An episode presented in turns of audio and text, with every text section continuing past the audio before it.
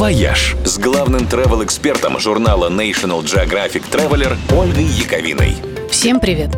Второй мировой войне посвящено много мемориалов и музеев не только в России, но и в Европе.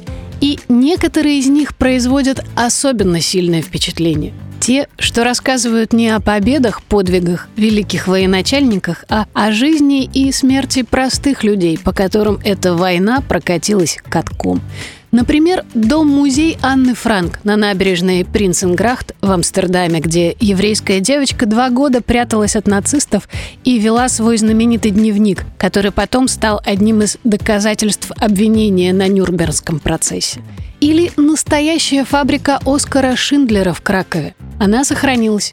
И особенно поражает в ней зал, где можно увидеть тот самый список и где рассказывается о судьбе попавших в него людей, об их жизни, которой бы просто не было, если бы не та история, по которой Спилберг снял свой оскароносный фильм. А во французской Аквитании музеем стал целый городок – Орадур-Сюрглан, вернее, бывший городок. Всех его жителей, включая стариков, женщин и детей, в 1944 году жестоко убили фашисты, заподозрив в помощи партизанам, а их дома взорвали и сожгли. Закопченные руины, остовы сгоревших автомобилей, развалины храмов и развороченные взрывами улицы так и стоят по сей день. Радур-Сюрглан не восстановили. Он стал городом-призраком, памятником всем разрушенным мирным городкам и напоминанием о том, что война – это не только славные подвиги и поводы для гордости.